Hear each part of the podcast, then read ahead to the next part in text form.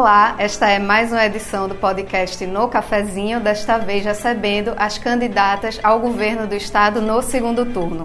E é bom enfatizar candidatas porque Pernambuco terá pela primeira vez uma mulher governadora à frente do Palácio do Campo das Princesas. E para fazer essa entrevista especial, nada melhor que uma bancada 100% feminina. Aqui do meu lado está a jornalista Pupi Rosenthal. Prazer, Pupi. Bom dia, bom dia, candidato, bom dia, Carol. É uma alegria estar aqui. Vamos receber hoje uma das concorrentes a conseguir esse feito histórico, a candidata Marília Reis. Prazer, Marília. Prazer, Carol. Prazer, Pupi. Que bom estar aqui com vocês, com vocês que estão nos assistindo. É, candidata, para começar essa entrevista, a senhora topou um desafio aí que para muitas mulheres é até inimaginável: é ser candidata grávida. Como foi conciliar as agendas com a gravidez? Na verdade, Carol, eu engravidei na pré-campanha, né? Eu já era pré-candidata, já tinha, é, já estava com partido, com a chapa montada, né? Com a chapa formada, tanto de deputados e deputadas estaduais e federais, quanto de, governadora, que era eu, vice, senador.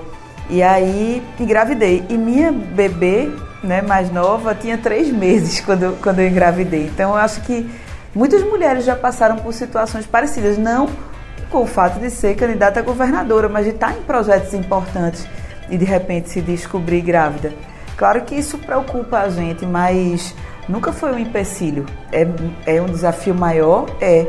Né? Porque a gente sente no corpo da gente. O homem, se fosse um homem, viu, Carol, é, candidato a governador e a mulher se descobrisse grávida, aí todo mundo ia dizer que lindo, que bonitinho, não sei o quê. Mas a gente é o corpo da gente, então no começo senti muito enjoo. Claro, a gente sente mais uma, uma indisposição, o foco da gente, pelo menos o meu, né? Quando eu tô grávida, o foco né? A atenção muitas vezes não fica a mesma, o cansaço, o sono e tal. E a gente supera isso, né? É, mostra que dá para superar, que dá para fazer é, tudo isso mesmo estando grávida, principalmente no momento que a gente está vivendo tanto preconceito e que tem um presidente que chega e diz que mulher tem que, tem que ganhar menos porque engravida e tal. A gente tem é que resistir e mostrar que a gente é forte, que a gente consegue, que a gente vai em frente, que isso não é impedimento para nada, que muito pelo contrário, que filhos são bênçãos para a gente. E para mim, é, teve, claro, tudo isso, né, que, que o corpo da gente é, é, inevitável, é o nosso corpo, é a nossa natureza que faz isso, né, faz a gente ficar um pouco mais frágil, mas ao mesmo tempo minha cabeça na minha cabeça me deu foi mais gás porque quanto mais filhos eu tenho mais eu quero é, fazer que esse mundo seja melhor para elas para os filhos e filhas de quem está me escutando então é um desafio bem diferente viu é bem diferente do que eu, eu imaginei passar é, candidata, a senhora até falou agora muito da questão da família, né? De ter as filhas e, e de como você foi criada também dentro da política. Qual é a perspectiva hoje de você poder ocupar uma cadeira que foi do seu avô Miguel Arraes, que é considerado um mito aqui no estado de Pernambuco, que foi três vezes governador, que foi caçado, foi exilado? Qual é o sentimento mais pessoal hoje de você se ver perto de ocupar essa mesma cadeira? Interessante, viu, Porque minha relação é, avô e neta com o meu avô era muito próxima. Ele, é, eu fui a primeira neta né, dele, só tinha homens aí, então eu fui a primeira neta, eu era muito ligada a ele. Mas quando eu analiso o Miguel Arraes político, para mim ele é uma inspiração. Ele, ele, é como se separasse essa figura do avô. Claro que eu tive uma oportunidade muito maior de conviver com ele, de me aproximar, por ele ser meu avô, por estar mais próximo, por ter mais acesso. Mas ocupar uma cadeira que foi ocupada por Miguel Arraes é uma honra muito grande, né? Como eu hoje ocupo como deputada federal. E para mim ele é uma escola, ele é um norte, uma diretriz, mas claro que eu tenho o meu jeito de caminhar, a gente vive em outros tempos, né? vive em outros momentos, mas os princípios, os valores, o caminho né, que a gente enxerga são os mesmos. Mas a, acima de tudo, pelo fato de as pessoas associarem, por eu ser neta dele, né, por, eu, por saberem que eu tenho, tive esse aprendizado com ele, a responsabilidade aumenta muito. A responsabilidade de corresponder a essa expectativa aumenta muito e sem dúvida alguma é, isso vai se refletir no governo que a gente vai fazer. É, como primeira candidata mulher ao governo de Pernambuco, é, quais são as propostas que a senhora tem para é, o segmento, para as pautas das mulheres? A questão da gravidez, por exemplo, a assistência de saúde, também é, a questão das próprias creches, que é uma coisa importante também é, no seu programa de governo. Quais são as principais propostas para é, essa questão?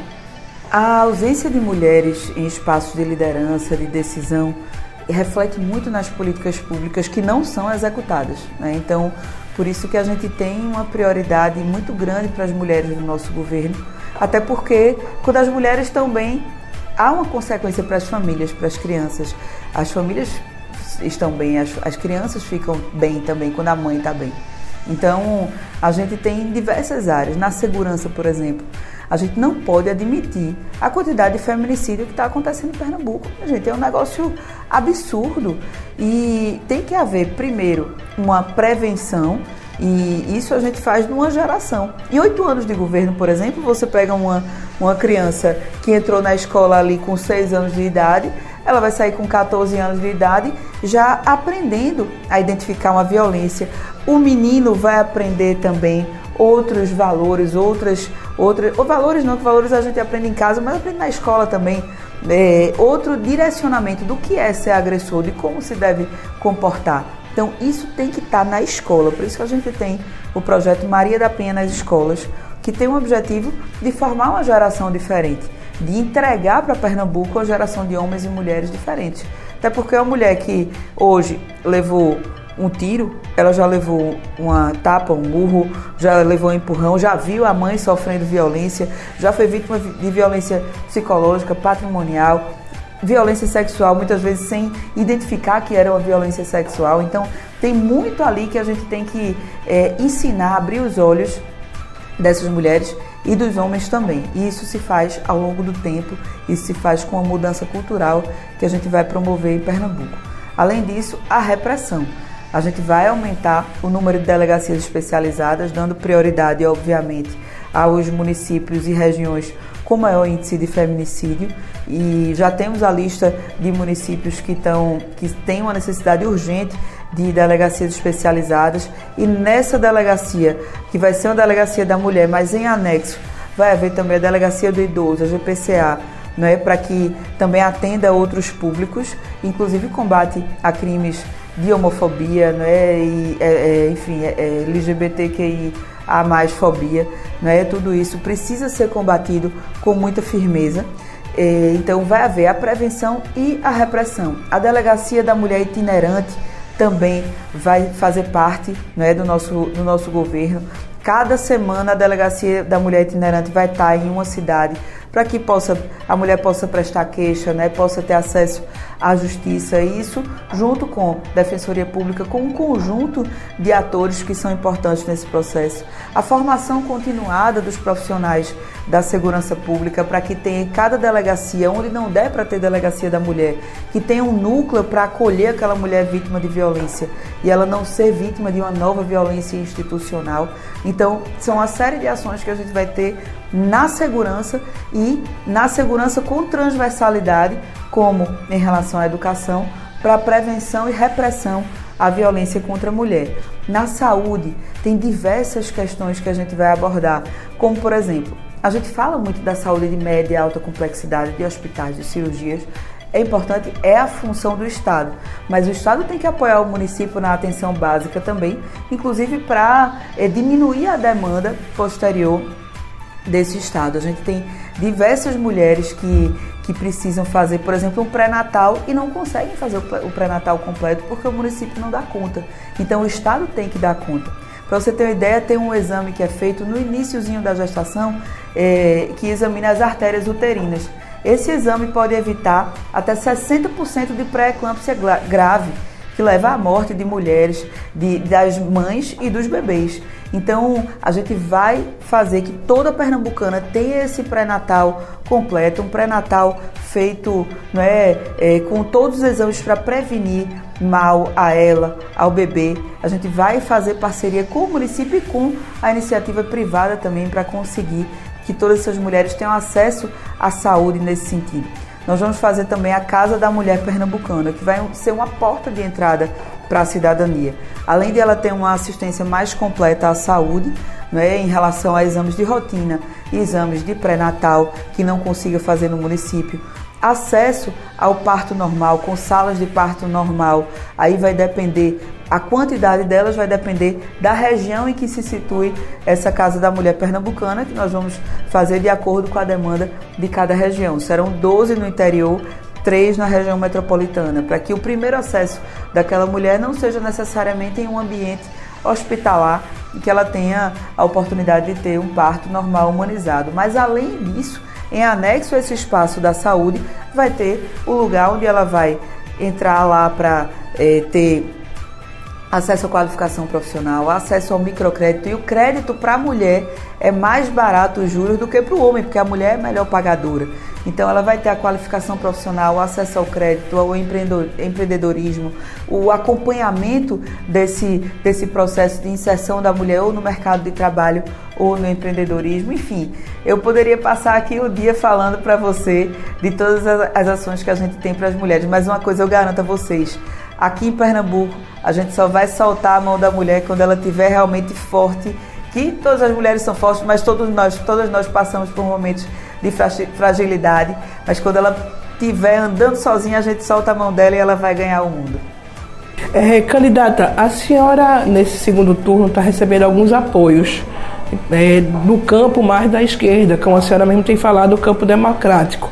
E tem recebido também propostas desses de ex-candidatos, né, como é o caso do PSOL e do PT, é, talvez do PSB, a gente não sabe ainda. Como é que propostas a senhora poderia destacar que está sendo incorporada ao seu plano de governo agora nesse segundo turno? Esse apoio foi formalizado na sexta e eu, inclusive, eles né, mencionaram essa necessidade de incorporação de algumas propostas. A gente é, aceitou, estou esperando receber até hoje não recebi a compilação delas. Recebi algumas propostas, por exemplo, da FETAP em relação aos trabalhadores rurais. E a gente já afirmou esse compromisso de ter, que já existia, na verdade, no nosso programa de governo, nas nossas ideias, nas nossas intenções para o governo do Estado que é a Secretaria de Agricultura Familiar. Por quê? A gente considera que são duas vertentes importantes o agronegócio e a agricultura familiar, mas que são totalmente diferentes, exigem atenções diferentes do Estado. Então, a gente já se comprometeu com eles de ter a Secretaria de Agricultura Familiar, de Agroecologia, que vai cuidar desse agricultor familiar, da produção no, no campo, né, de dar esse apoio. E aí envolve a educação rural, assistência técnica, né, diversas, a, os sistemas simplificados de abastecimento nas áreas rurais. Então, tem muito o que envolve nesse sentido. E em, em, em, separado da Secretaria de Agricultura, que vai cuidar dos negócios maiores. Essa foi uma das propostas que a gente recebeu em relação à, à agricultura. É, já soube que hoje chegou a relação de propostas é, do meio ambiente, ainda não tive acesso a elas, mas nesses próximos dois, três dias a gente vai compilar e vai agregar o nosso programa de governo. Candidato, uma semelhança que a senhora tem é, com a sua adversária Raquel Lira que vocês duas chegaram a ser secretárias é, da Juventude. A senhora é, na Prefeitura do Recife durante a gestão de Geraldo Júlio e ela durante, é, foi secretária da Criança e Juventude durante o governo é, Eduardo Campos que é que a senhora pretende levar da sua experiência do Executivo, agora é, no governo do Estado, e em específico da questão da juventude? Veja, é importante dizer que são pastas completamente diferentes, né? não tinha nada a ver é, a pasta do governo do Estado que ela ocupou com a que eu ocupei na prefeitura do Recife. Inclusive, a dela cuidava da, de FUNASE, né, de, de diversas outras questões. A que eu ocupei era qualificação profissional e juventude. Inclusive, durante praticamente um ano, a secretaria de fato não existiu, porque eh, não era unidade gestora, não tinha orçamento. Mas ainda assim a gente um nó em pingo d'água. Por exemplo, os cursos que tem hoje, que são diferentes do que era 30 anos atrás, foi na época em que eu fui secretária. Curso de barman, de garçom, de eh, mecânico de bicicleta, a gente deixou pronto já todo, todo o planejamento para implementar outros cursos na área de serviços, né, de camareira, por exemplo, de diversas eh, profissões que são importantes hoje para o Recife com essa questão da vocação que nós temos para os serviços e que é o setor que mais gera emprego no, no nosso estado. É, entre diversas outras políticas relacionadas principalmente à qualificação profissional.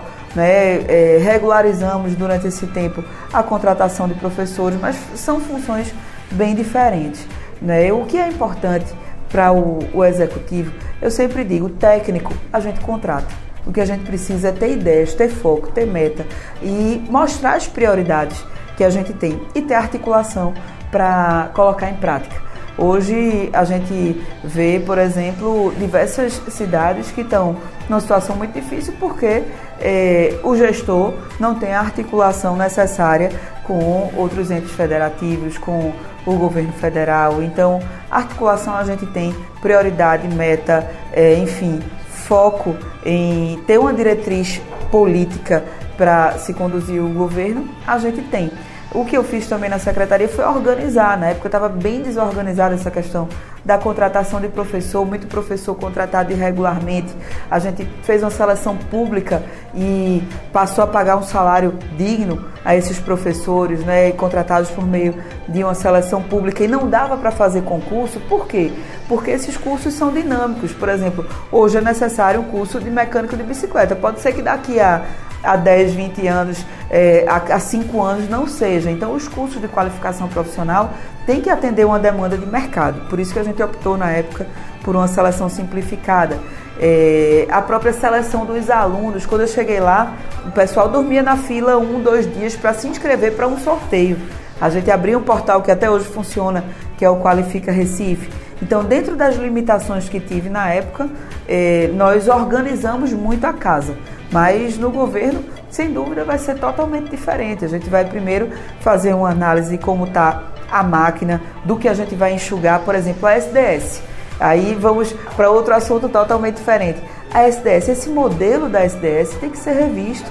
É um modelo que, primeiro, tira o diálogo direto da governadora com os grupos operativos, com o comando da Polícia Militar, com o chefe da Polícia Civil, com o comandante do, do Corpo de Bombeiros, com a própria Polícia Científica, tira essa proximidade. Então, não é a governadora hoje, que o governador no caso, que comanda diretamente todos esses processos. Então, a gente vai rever esse modelo da SDS, inclusive porque o recurso que é gasto lá, hoje, mais de 40% não chega até a ponta, fica na burocracia. Então, a gente vai desburocratizar o estado de Pernambuco para que haja uma otimização da utilização de recursos e também uma outra priorização. Por exemplo, a gente não viu ser investido é, nenhum valor significativo nos últimos anos em moradia, quando Pernambuco é o estado com maior déficit habitacional do Nordeste. Só no Recife são 71 mil moradias em déficit, no estado inteiro mais de 330 mil.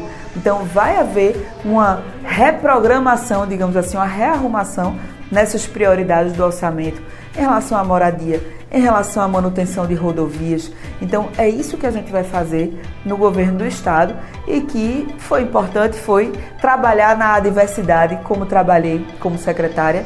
É, foi importante, foi, mas vai ser completamente diferente da função e, da, e do que a gente tem para fazer em Pernambuco.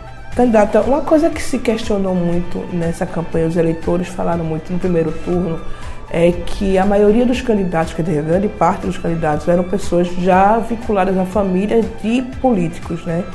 É, como é que a senhora vê esse caso, essa necessidade que as pessoas têm de, um, de nomes novos e como é que isso pode acontecer dentro de Pernambuco? Veja, é, eu tenho muito orgulho de, de ser neta de Miguel Arraes.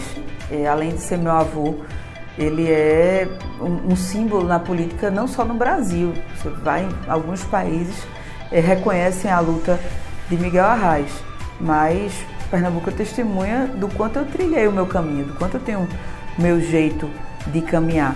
Então, eu acho que esse debate, ah, porque é família, não é. Sou família, com muito orgulho, mas já deixei bem claro que eu sou neta de Arraes, mas eu sou Marília. Então, é, estimulo muito a renovação na, na política, é, busco trazer os jovens para participarem. Né? Na, na, minha, na formação da minha chapa, busquei muitos jovens daqui de Pernambuco que queriam ser candidatos e busquei dar todo o gás possível a eles.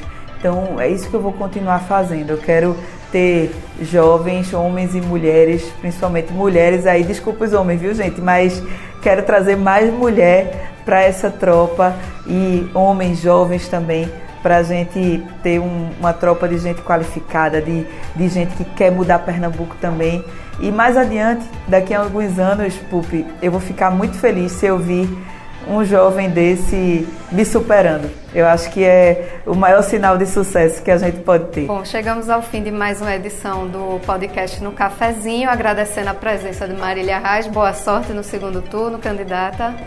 Muito obrigada, Carol. Obrigada, Pupi. Obrigada a todos que estão nos assistindo. É uma alegria estar aqui com vocês.